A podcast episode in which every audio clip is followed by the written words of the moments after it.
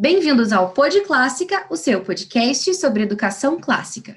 Meu nome é Bárbara Lores e hoje você ouvirá a continuação da minha conversa com o professor Rodolfo Braga sobre o método socrático.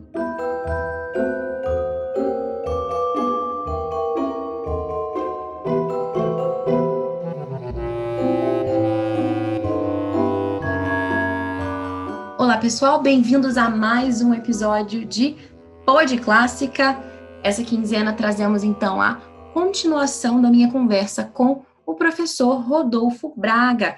Se você não ouviu ainda essa primeira parte, é fundamental que você escute primeiro, porque foi lá na primeira parte que a gente tratou da definição do que, é o método socrático. Então, para que você possa entender aquilo que a gente vai falar agora, é realmente importante que você escute a parte 1 primeiro. Aproveito para comentar também com vocês que é bastante significativo que essa nossa parte 2 da entrevista seja lançada agora justamente no 25 episódio do Pod Clássica, né, nessa nossa segunda temporada, precisamente porque a minha entrevista com a senhora Braga, com a esposa do Rodolfo, minha amiga Mariana, aconteceu no quinto episódio, lá na primeira temporada.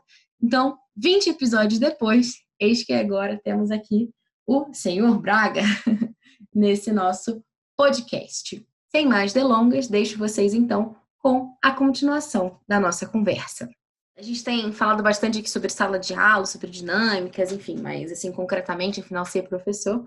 Mas queria te perguntar, porque tem muitos ouvintes também, né, do Pod Clássica que vivem essa realidade da educação domiciliar, homeschooling, ou mesmo pais que é, têm os filhos na escola, mas que querem de alguma forma fazer um after schooling, aí, né? um, um uhum. em casa depois da escola, é, porque vem de fato as deficiências da escola, né? Nem todas as pessoas têm um professor né, com, com os parafusos acertados como você. Mas é, é, e, e, de fato, né, tem essa, tem essa grande dificuldade e vem que os filhos às vezes acabam ficando expostos a todas essas coisas negativas que a gente meio que resumiu aqui. É, então, queria te perguntar: é, existe alguma forma é, dos pais, de algum, de algum jeito, implementarem esse método socrático com os filhos em casa? E se existe, como que eles poderiam fazer isso? Assim, é, queria que você desse umas dicas mais práticas, um pouco passo a passo. O que, que você sugeriria? Olha, isso é uma questão muito difícil, sabe? De eu responder assim para você logo de cara. É... A resposta aqui é: eu não sei, Bárbara, com toda sinceridade. Eu não sei o que você. Começamos bem. É, é verdade. Eu não Reconhecimento sei. da ignorância. Eu não sei. Eu posso falar o que eu acho, o que eu, se é isso ou não. Ou seja, eu tenho mais uma opinião, é como se fosse assim, eu tô atirando no escuro, mais ou menos. Eu então é doxa, eu... não é episteme. É, exatamente, exatamente. É episteme, exatamente. O que eu fico pensando é o seguinte, é porque, por exemplo, meu filho Benedictus, ele tá com cinco anos, tá entendendo? O Isaac fez um agora. Então, eu, eu seria melhor eu falar daquilo que eu vivi, com meus filhos, como é que eu poderia fazer. Eu sei que eu faço com meus alunos, que são alunos de ensino médio. No outro dia, eu vou até te ser sincero, tinha uns alunos matando uma aula deles lá, foram para minha sala porque eu não estava dando aula naquela hora. Eu, uma turma foi foi um passeio, enfim, e eu fiquei na sala, estava preparando prova para um outro colégio. Eu fiquei preparando prova e eles apareceram lá e ficaram conversando comigo. Então, assim, o que, que me parece que funciona em termos concretos para adolescentes, principalmente? Porque, assim, uma coisa é só eu falar com o Benedictus, que eu vou ter que falar numa linguagem muito apropriada para ele. Tá entendendo? Que ele tem cinco anos agora, tá muito na idade do porquê das coisas, sabe? Por que isso? Por que aquilo? Por que isso? Por que aquilo outro? Ele está na fase do perguntar o porquê das coisas. E, no fundo, no fundo, não me parece que é uma boa, não me parece, dar, dar a resposta direta para ele tá? O que me parece é o seguinte, é, vamos pesquisar o que, o que vamos, ou vamos tentar, vamos tentar concluir junto isso daqui, né? Meio que pegar pela mão da criança e levá-la, né? Que é o que assim, por exemplo, acho que o método socrático em si mesmo ele funciona assim, sabe? Então, na maior parte das vezes eu tento com o Benedicto, estou falando minha minha, minha prática específica com o meu filho, tá? É, eu tento, no fundo, no fundo, quando ele pergunta alguma coisa, tentar esclarecer com a linguagem dele, com o nível de compreensão dele, é, tentar fazê-lo raciocinar a partir daquilo que ele já conhece. E se ele não conhece, eu falo, isso aqui, eu defino a coisa para ele, mostro o que é. Muitas vezes hoje em dia tem o Google para ajudar a gente a mostrar uma imagem, sabe? Ainda mais nessa idade, é a coisa tem que ser muito imagética mesmo, né? Mostra a imagem para ele e aí a partir da imagem eu explico o que a coisa é, a gente pesquisa junto e ele já vive falando até junto, falando comigo assim: "Ah, vamos pesquisar, papai, vamos pesquisar", ou seja, a coisa de pesquisar já está fomentada aí. Mas não é pesquisa pela pesquisa, veja, é, é, aqui é o ponto de partida da curiosidade para chegar num outro ponto que é, é o conhecimento dele ali, para ele entender o que a coisa é. Tá entendendo? É, então, me parece que a coisa é conduzir de modo mais natural possível, sem querer, no final das contas, atropelar, socar a criança de, de conteúdo, porque isso também pode ser exagerado e queimar neurônio, queimar a parte nervosa da criança, enfim. Me parece que a, o objetivo é esse, sabe? De, de tentar levar do melhor modo possível sem sobrecarregar a criança para que uma hora que ela entenda, olha só, pô, legal saber as coisas. Também se meu filho não me vê estudando também, é outra coisa. Se meu filho não me vê conversando com a minha esposa, querendo chegar às definições das coisas, também é outra coisa, né? Ou até mesmo uma discussão cotidiana, às vezes vai discutir, querer saber uma coisa melhor e tal, é, tentar entender uma coisa mais interessante em relação à outra. Eu e minha esposa, né, a gente tenta definir, conversar e tal, e ele perceber que nessa conversa tem uma tentativa de chegar em algo, de fato, um conhecimento fundamentado, né? Acho que o objetivo, a coisa mais difícil é essa. Isso é uma coisa com meu filho, sabe? Ou seja, não é forçar, tá entendendo? Mas é mostrar para ele o valor daquilo, para ele poder querer aquilo também. Né? Para ele, ah, eu quero isso daqui. Por que, que eu quero? Isso aqui é interessante. Papai tem, mamãe, mamãe faz também, tá entendendo? É, e nos meus alunos, que seria a minha prática mais é para adolescente e tal, é, me parece que os pais poderiam, na verdade, eles mesmos começarem por uma coisa de tentar entender, tentar se entender melhor qual é o papel dos pais, tá entendendo? Se os pais perderem essa noção de qual é o papel deles, ó, eu sou pai, eu tenho que educar, não tô aqui para ficar de amiguinhozinho com meu filho, mas olha só, o que acontece? Eu posso com meu filho organizar um horário com ele, sabe? De modo que ele possa pesquisar melhor e às vezes é pesquisar coisa de curiosidade mesmo, sabe? Essas, esses detalhes que nós falamos, ei, vamos fazer agora, vamos buscar agora a definição, como eu falei aqui no, no, na conversa no início. O que, é movimento? O que, que é tempo? Vamos tentar buscar essas coisas? Ah, depois a gente pode estudar o que é física. Não é que o pai vai ficar estudando física com o filho, mas assim, é, é fazer com que o cara busque o, a episteme mesmo, fundamento último das coisas. Se ele perde essa, isso enquanto dimensão, acho que a principal dimensão que os pais têm que ter é essa. Bom, o que, que meu filho precisa saber enquanto fundamento? Acho que essa é, é a coisa mais importante de todas. E fazer pergunta mesmo, às vezes, como se fosse um professor ali perguntando: Ô, meu filho, o que é isso assim, assim, assim? Você sabe fundamentar isso? Eu acho que isso, sabe, longe de encher o saco do garoto, pode parecer que vai encher o saco, mas vai tentar instigá-lo a, a, sempre estar tá buscando o porquê, o último das coisas. Né? Você fala assim, ah, então você quer uma sociedade de filósofos? Não, não é isso que eu quero, porque cada um tem que estar tá fazendo a sua função de fato. Mas, em última instância, eu acho que o pai poderia fazer isso, fomentar no aluno, no, no filho, estou falando uma opinião, é um, vamos dizer assim, é um, o que eu faria, tá entendendo? É o que eu não sei de fato, assim, ah, tem que ser assim, assado. O que eu fomentaria, que pretendo fomentar nos meus filhos, já tento fomentar, pelo menos no mais velho por enquanto, é essa coisa assim, bom, é, da, de tentar entender as coisas, bom, mas é assim mesmo, sabe? Questionar de repente para ver se não é de um outro, para ele, porque assim, a mente humana ela é eminentemente dialética, ela não é uma coisa assim unívoca, pá, tá aqui a resposta direta. Ela é essa, essa dialética. Se ele entender que essas perguntas socráticas podem ser fundamentais para ele ver os dois pontos que vão encaminhando para aquele ponto assintótico que eu tinha falado lá anteriormente, ele vai estar tá muito próximo de assim de da verdade. E aí você vai estar tá formando um sujeito de fato que se conhece, e vai estar tá formando um Sócrates, né, no final das contas. Esse é o objetivo.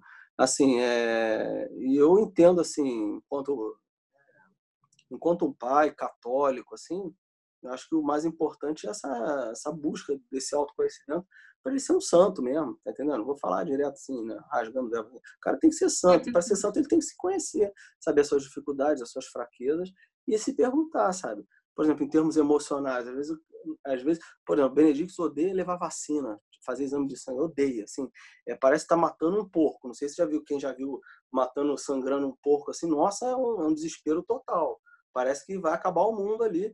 E ele sai ainda fica uns cinco minutos ainda chorando, tadinho. Então, o objetivo, às vezes, nesse momento, é tranquilizar para ele se conhecer e saber que aquilo vai ser um processo difícil para ele. Seja esse processo de esse nervosismo e ansiedade que eu vejo que ele gera, ele saber que ansiedade, por exemplo, oh, estou ansioso porque eu vou levar uma picadinha, tá entendendo? Eu acho que isso, esse autoconhecimento dessas perspectivas até emocionais, mais do que racionais, mas esse autoconhecimento das suas de quem é, de quem ele é, de quem que ele está sentindo, o que ele está vivenciando. Isso eu acho que é fundamental que os pais podem ajudar. E é claro, existem as diversas fases. Na adolescência os problemas vão ser outros. Esses ainda não vivi. Eu, eu vivo esses problemas com meus alunos, não com meus filhos. Mas com meus alunos eles me escutam mais como, uma, entre aspas, autoridade de professor. E eu tento levá-los a fazer as perguntas corretas, porque às vezes, muitas vezes o problema é esse. O aluno não sabe perguntar. Ele faz a pergunta incorreta, eu falo, opa, peraí, vamos lá. Aí eu tenho que às vezes explicar, lá, às vezes ele faz uma pergunta que está na ordem do conhecer. Ah, então como Deus fez as coisas? Bom, como ele fez, eu não sei. Está na ordem do como. Mas que ele fez, ou seja, está na ordem do ser. A coisa é assim. Tá entendendo? Então o aluno ele tem que entender também que as perguntas elas têm que, têm que serem bem feitas. Porque se eles não fizerem as perguntas corretamente, é óbvio que as respostas vão ser absurdas. Como o caso lá da pedra tão pesada, né? Sim. Eu pensando nisso também, uma outra coisa que me vem assim na cabeça de ideia, assim, né, com, com adolescentes, mesmo crianças, assim, já depois da idade da razão, né, porque antes de sete anos, é. Aproveitar as leituras também, né, deles. Claro, tem isso tudo. Você pega um livro, ele tá lendo alguma coisa, ao invés de ser simplesmente ele vai ler também. pergunta, né? Tipo, gostou? ah, gostei. Tipo, acabou o assunto, né?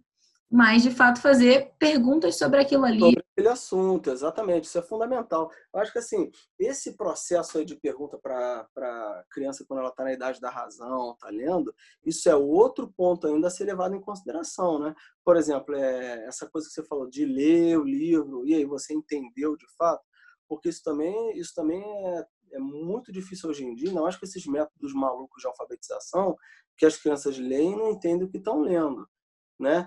Por exemplo, eu lembro até hoje, por exemplo, eu, eu li, eu aprendi, aprendi a ler assim na idade normal ali, né? É, cinco anos de idade eu estava lendo. E aí o que, que acontece? O que eu percebi é que eu pô, lia muito facilmente, eu sabia ler o que estava escrito. Mas no primeiro, na primeira série, isso aí no, no CA, pré-CA, ali CA.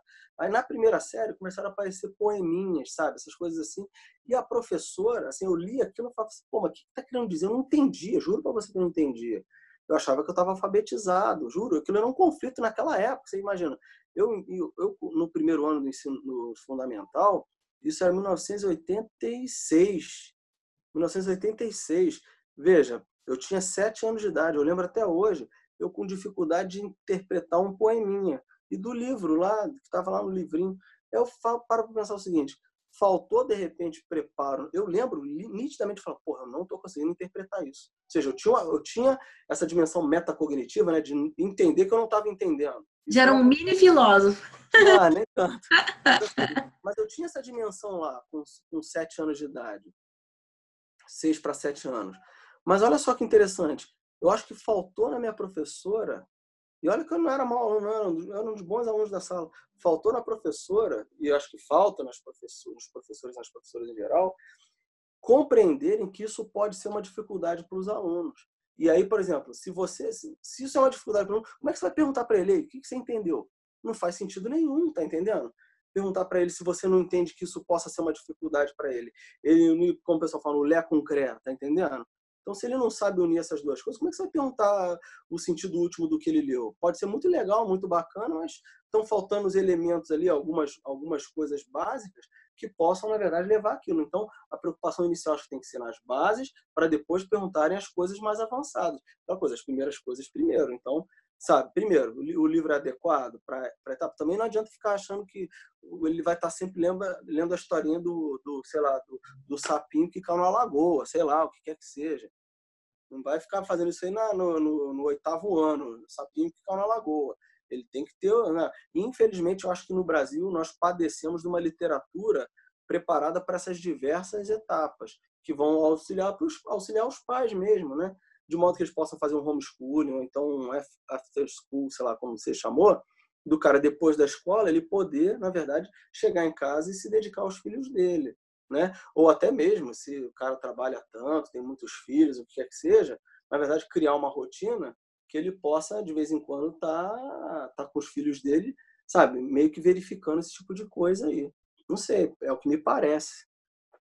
Eu não tenho muita solução para esses casos específicos, assim, é, dessas etapas aí todas. Até porque os alunos, em geral, que eu trabalho são ensino médio. Mas eu sei que eu tento fazer com meu filho, por exemplo, também. E eu vou, sabe, a, na medida do possível, ler algumas coisas, ouço outras, outras boas pessoas falando sobre determinados assuntos, sabe? Escuto seu podcast, por exemplo, para ver o que os especialistas estão falando, sabe? E aí, nesse, nesse, nesse sentido, eu vou delineando aí o que me interessa.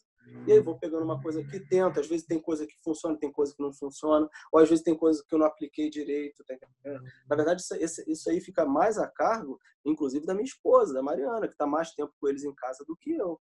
Tá entendendo? Então, é, nesse sentido, a gente conversa muito, mas principalmente ela que trabalha esse tipo de coisa. Claro que eu sei que ela, as coisas que ela faz, ah, fiz isso hoje, funcionou, fiz isso hoje, não funcionou, tá entendendo? A Mariana só tem, assim, só tem elogios a fazer a ela em relação a essa, esse trabalho de mãe que ela vem fazendo, sabe? Assim, modéstia, não é porque é minha esposa, que eu amo, mas assim, ela faz um trabalho, assim, excelente com os dois, sabe?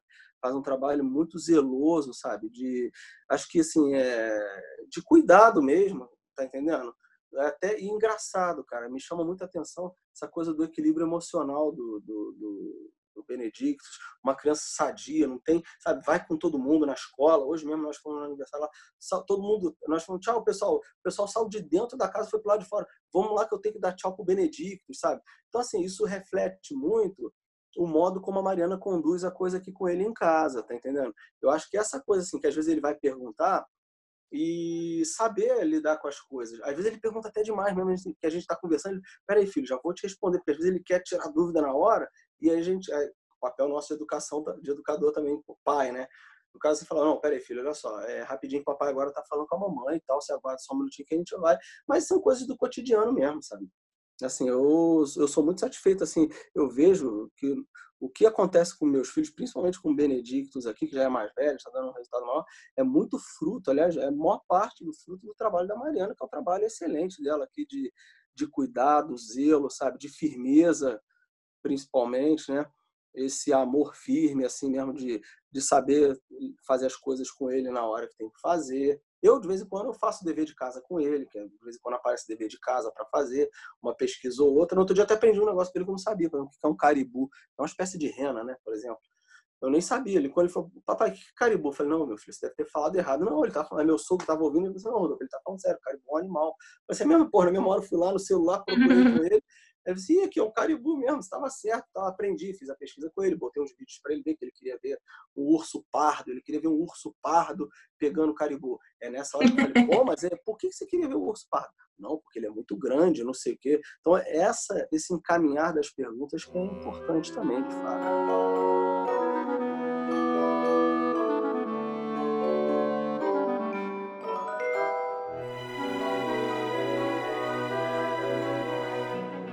É bem legal.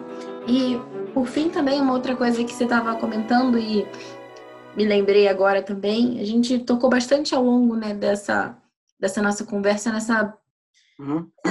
de buscar os fundamentos últimos das coisas e tudo isso.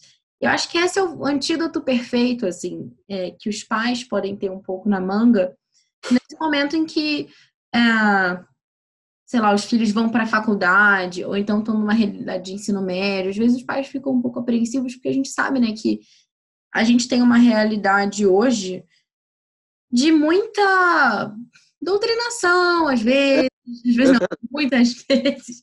Mas, Muita, uma parte das vezes, né?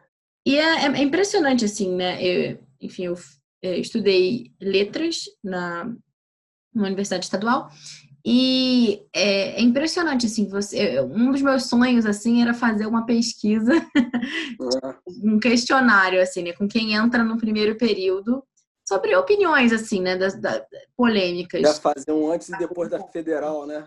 Umas questões, assim, tipo aborto, é, sei lá, opiniões da, da pessoa com relação a várias coisas e fazer, passar o mesmo questionário no final da faculdade.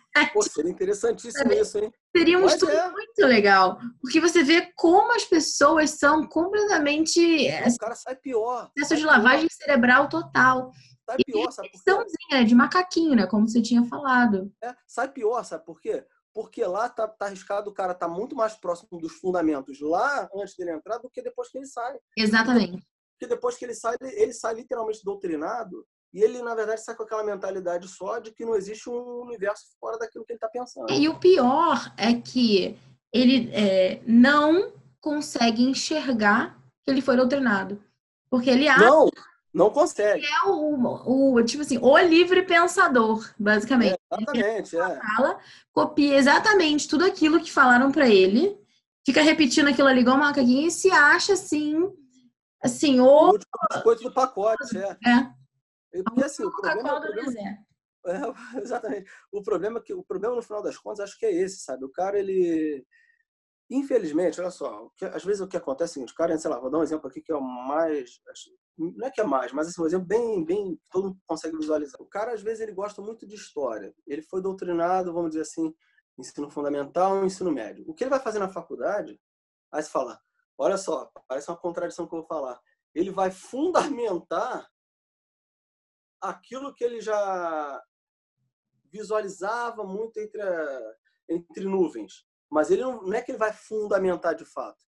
Ele vai, ele vai receber mais argumentos, não é nem mais argumentos, ele vai ouvir uma repetição constante daquilo que ele já, já ouvia antes na escola. Acho que o problema é esse, pelo que me parece, na universidade ele não vai, ele às vezes vai sair pior por quê? Porque lá ele estava com o pé muito mais na realidade. Ele estava com o pé um pouco mais na realidade do que quando ele vai para o nível superior. No nível superior, infelizmente, ele não está é, interessado na busca dos fundamentos últimos. Você vê, o cara que entra sei lá, num curso de graduação em física, ele não vai estar tá preocupado o que é movimento. Ele acha que já sabe o que é movimento. Tá entendendo? Um cara que entra, por exemplo, num curso superior de história, ele não vai querer procurar saber, em geral, tudo bem, a área de interesse dele pode até ser, existem as várias áreas de interesse dentro da história, sei lá. O cara não vai querer, por exemplo, ele já entra achando na história que ah, a Idade Média, a igreja queimava bruxas. Pô, sabe? É uma mentalidade muito rasteira, tá entendendo? Ele não, nunca, ele não sabe citar um autor, sabe? Aquela coisa, ah, é, você. Ah, é, até o Flávio Morgenstern fala muito, ele fala assim: ah, o cara, aluno de história, fala assim, não, porque o Eric Hobsbawm é um grande historiador, é um grande historiador, não me cita outro então, sem ser o Hobsbawm. O cara não sabe citar, tá? Ele vai citar um livrinho que ele leu na última vez para poder se livrar daquela questão é, na, na semana passada, se ele leu, né? Na semana passada, para poder se livrar da questão, tá entendendo? Eles não conhecem, na verdade, outras perspectivas diferentes. Isso é muito ruim. E isso vai dificultar o quê? Justamente naquilo que eu estava falando, que é o início, de tudo. É a busca do, do autoconhecimento. O que, que eu sei de fato? E é muito difícil. Por quê? Raciocina só. O cara entrou no ensino médio, estudou ali física, não sei o que, não sei qual. Aí ele vai fazer uma faculdade de física ou engenharia mesmo. Ele estudou, aquilo ali deu um trabalho desgraçado para ele, para ele passar, porque deu, porque ele vai ter que aprender a fazer as contas, entender aqueles mecanismos todos. Aí, para chegar o quê? Para chegar um Zé Mané igual a mim e falar para ele, pô, você não sabe desse negócio? Ele vai falar, como não sei? Me deu um trabalho desgraçado para saber isso. Tá entendendo? Quem é você para falar que eu não sei? Olha, eu sou Rodolfo, você não sabe mesmo, tá entendendo? No final das contas é isso, a vontade de falar é essa. É, e tudo que eu estou falando aqui, é, graças a Deus, eu, eu, posso falar nas salas de aula onde eu dou aula. Tudo que eu estou falando aqui agora para você assim desse, é, desses assuntos da, do, do, método socrático. Isso que eu estou falando aqui agora, eu falo tranquilamente em sala de aula, sem problema nenhum. Por quê? Porque os alunos eles conseguem perceber, eles conseguem perceber de fato isso que eu estou falando. que tem alguma coisa esquisita no processo educacional. Por quê? Porque a universidade, igual você falou, dava vontade de fazer um questionário antes e aplicar o mesmo questionário depois. Vai ver que o cara vai sair pior no questionário depois do que no questionário antes. Porque antes ele estava com o pé fincado na realidade. Depois não, cara. Depois ele está numa ideologia e aquele negócio, né? A ideologia ela funciona melhor quanto mais oculta ela está. É o que acontece com, com, com, os alunos que saem da universidade. Você certamente viu isso no seu curso, né? E eu vi isso no meu curso e vi no, no mestrado, tá entendendo? E assim por diante, sabe? As pessoas sempre são assim. Você, é, elas não, não, não, se dão conta. É questão de humildade mesmo, de reconhecer, pô, isso aqui eu não sei, cara. Não, não, tem, não tem problema nenhum. E assim, é claro que existem coisas que são básicas, que a gente deveria saber. Às vezes a gente também não sabe também as coisas básicas, qual o problema? Pô, beleza, isso aqui era básico, eu deveria saber, não sei. Ó, tá ótimo, vou lá procurar saber. É uma coisa que a gente, às vezes, nós às vezes escutamos dos professores isso, mas na prática mesmo isso não existe, porque o cara não quer dar o braço a torcer de não saber algo. E eu falei, com frequência, os alunos perguntam coisas, ela fala, pô, cara, isso eu não sei não, não sei mesmo. Tá entendendo? E aí na aula seguinte eu falo, olha só, pesquisei, né? E falo, sem problema nenhum, sabe? Olha só, às vezes eu chego o cara e falo assim no canto, ó, fulano, eu pesquisei aquilo que você me falou. Você quer que eu fale alto ou quer que eu fale só para você? Se eu falar alto, eu vou falar para outros também. Às vezes o cara não quer ser exposto, porque muitos alunos às vezes vêm no final da aula para tirar dúvida. Tá entendendo? E esse final da aula, às vezes, é precioso para essa tirada de dúvidas. Que ali, às vezes, o cara, ele, uma coisa que ele não quis perguntar, que é fundamental, que faz ele fechar o entendimento dele completo do que foi dito na aula. Dele, né, específico. Que outras vezes já fecharam.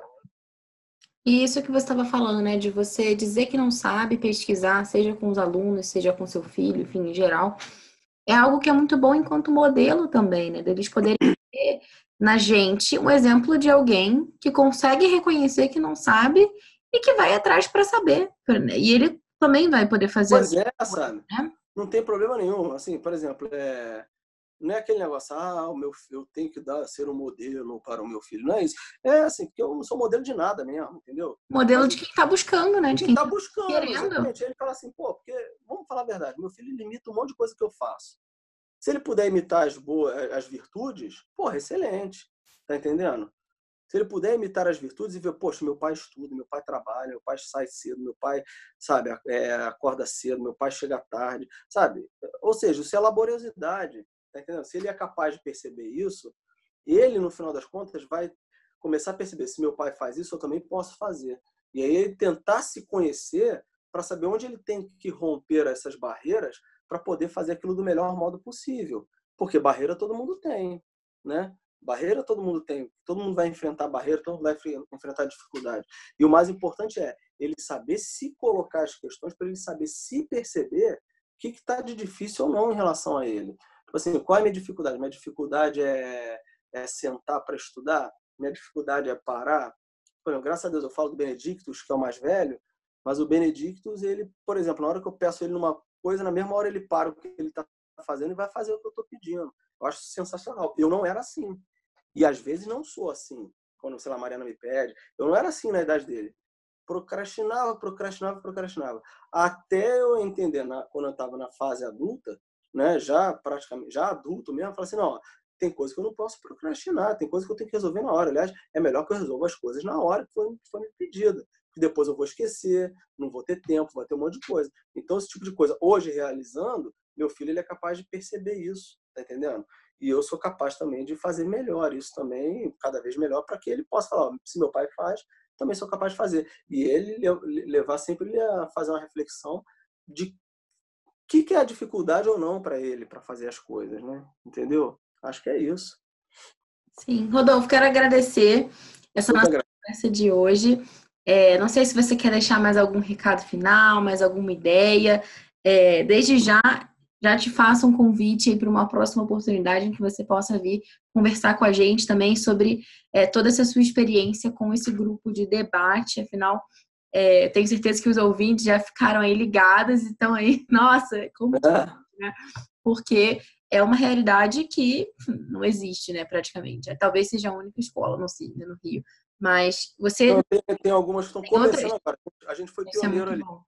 A gente foi pioneiro ali, mas tem outros que estão fazendo, começaram a fazer agora e tal. Mas é que é uma boa, tem uma experiência já aí para poder contar, legal. Assim, o recado que eu deixo, pode falar, já posso falar já? Claro.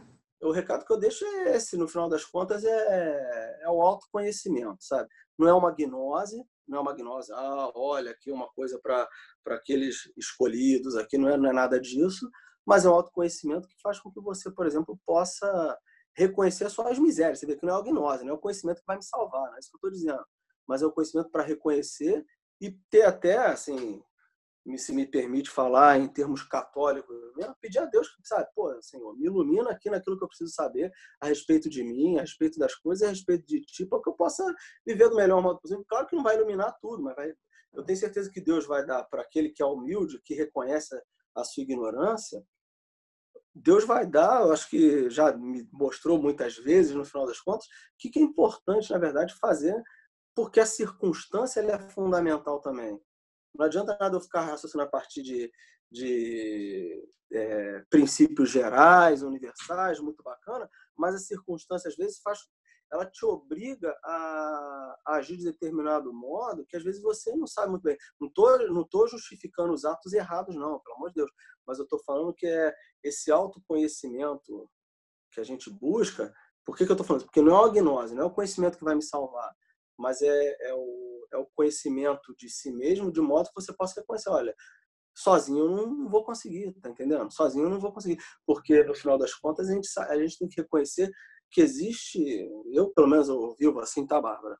É, existe um criador que vai vai vai me auxiliar nas horas que são importantes e tal, e é pedir a ele que me ilumine para que eu possa me conhecer melhor, para poder servir melhor os outros aqui, né? senão a gente perde a dimensão de tudo, né, no final das contas. Eu acho que é isso. Assim, tanto é que nas minhas aulas, os alunos, acho que eles percebem que tem, tem esse pano de fundo todo ali. Desde o início da primeira aula, quando gente tem o primeiro contato com filosofia comigo, acho que eles começam a perceber que por trás de tudo isso tem, tem esse pano de fundo. Tá entendendo? Eu acho que é meio que, não sei, eu percebo que no ar neles, assim, esse intuitivo neles, assim, deles percebendo logo no modo, no modo como eu falo, no primeiro dia, as duas primeiras aulas, elas são fundamentais para o cara perceber como esse pano de fundo aí vai, vai passar durante o curso dele de filosofia. Eu acho que é isso. A dica é essa. Acho que é o que eu, que eu diria como resumo dessa nossa conversa aqui. Esse autoconhecimento para reconhecer as, as misérias mesmo, né? Peraí, que agora eu fiquei curiosa. O que, que você fala aí nessas duas primeiras aulas? Não, não é nada demais, não. O que eu falo é assim, por exemplo, primeira aula eu defino o que é filosofia. Eu falo do amor à sabedoria mesmo, só que eu falo de um modo tão floreado ali, né, que os alunos ficam assim, caraca, né? Porque você vai mostrando a etimologia da palavra filosofia, mas para poder mostrar para eles o que é etimologia, eu dou exemplo do que é etimologia, de outras palavras. Aí eu vou falando de como aquilo impacta na nossa vida e depois na segunda aula, ou seja, já nessa primeira aula você meio que pega o aluno, né? Aí na segunda aula eu dou a definição daquela, daquela definição da Aristóteles que a filosofia é a ciência que estuda a causa, últimos princípios primeiros, né? De todas as coisas, mas eu foco nessa causa última de todas as coisas. Ali, quando eu falo em causa última, eu falo é daqui para frente que a gente vai partir. Ou seja, qual é a causa última de todas as coisas? O que causou tudo que existe? Né? Porque se ela causou, ela também tudo parte dela, então tudo tem um pouco dela. É claro que depois, eu vou até começar isso na, depois em agosto com os alunos, quando já comecei São Tomás de Aquino na última aula, só apresentei, né? Mas eu vou falar, por exemplo, da participação no ser, sabe? Da doutrina da participação. Assim, mas da doutrina da participação no sentido de do, do ser, ser intensivo, ou seja, existe uma intensividade, ou seja, existem coisas que são mais do que outras, mas isso tudo ligado ao primeiro motor imóvel, que é a noção aristotélica, que São Tomás depois vai explicar de uma maneira mais, mais brilhante, eu acho é Aristóteles. Então, quer dizer, lá naquelas duas primeiras aulas, quando eu falo isso, quando eu, claro que eu não vou falar que são as primeiras aulas aqui agora, mas essas duas primeiras aulas, mas o aluno ele já percebe lá que esse pano de fundo todo está aí na, na, na, na no, no, curso que ele vai ver, né? No curso que ele vai ver. E a notícia é o seguinte: eu estou escrevendo para cada aula que eu dou, eu estou escrevendo um texto, assim, modéstia parte está ficando até razoável de cada aula. Isso eu pretendo que vire livro, né? Já tenho o Aristóteles todo já praticamente feito, o, o início da história da filosofia, os pré-socráticos estão todos feitos, o, os sofistas e Sócrates estão feitos, o helenismo todo está feito também já. Acho que até o meio do ano que vem sai, se Deus quiser, assim, com bastante trabalho, aí sai o, o a minha história da filosofia, vai ser minha história da filosofia. Olha só! Maravilha! É. Vamos tirar gostosamente. É, vamos sim, se Deus quiser. Mas acho que está ficando direito. Por exemplo, as primeiras aulas estão lá. O texto, como se fosse eu. Eu mesmo que escrevi, eu não transcrevi. Eu que escrevi. Mas de repente tem, tem coisa para melhorar ainda, fazer alguns ajustes, enfim. Mas acho que até o final do ano que vem sai tudo, assim, no papel mesmo, se, se tudo correr bem. Maravilha. Então, muito obrigada. Eu Espero que. Tem aí outras oportunidades é, de conversar mais. É, tenho certeza que, assim, os ouvintes é, puderam beber bastante aí dessa desse mergulho aí que a gente deu ah. em Sócrates, de tudo isso, e de também de ter essa consciência mais clara da própria ignorância e de não ter vergonha, né, de reconhecer a própria ignorância, mas ao contrário, né, de ver isso como uma oportunidade de viver a virtude da humildade. Né. Quero te agradecer e é verdade. estão sempre abertas. Eu que agradeço. Tem sempre. Ah, obrigado. Quando quiser pode me chamar mesmo, Bárbara. Ah, chamo sim. É, então, ficamos por aqui e até uma próxima oportunidade enquanto a gente possa então falar mais sobre debates e também quando você for lançar esses livros aí, você vem aqui também falar um pouco sobre os livros, sobre Tá bom. E, e vamos nos falando. Obrigado. Obrigada a você. E essa foi a parte 2 da minha conversa com o professor Rodolfo Braga.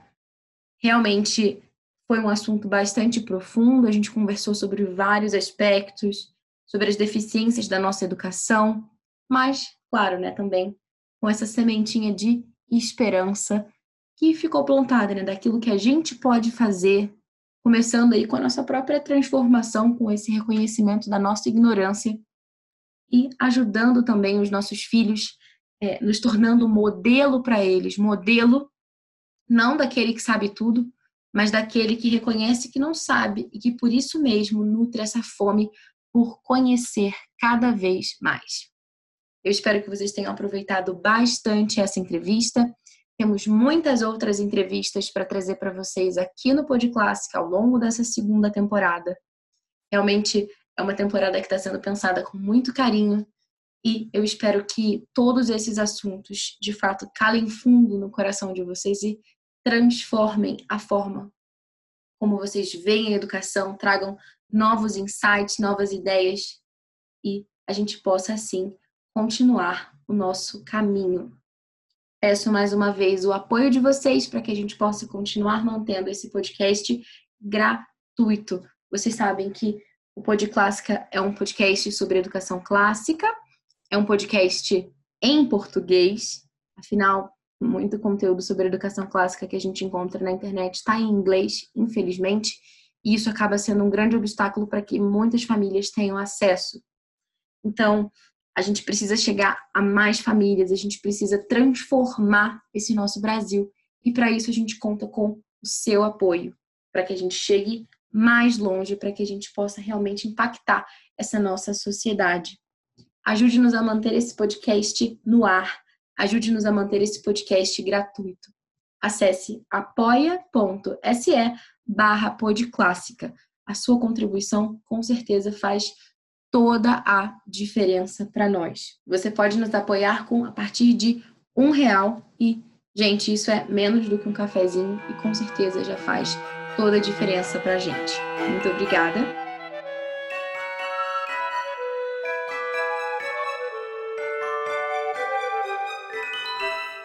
Você ouviu o Pod Clássica, segunda temporada, episódio 25.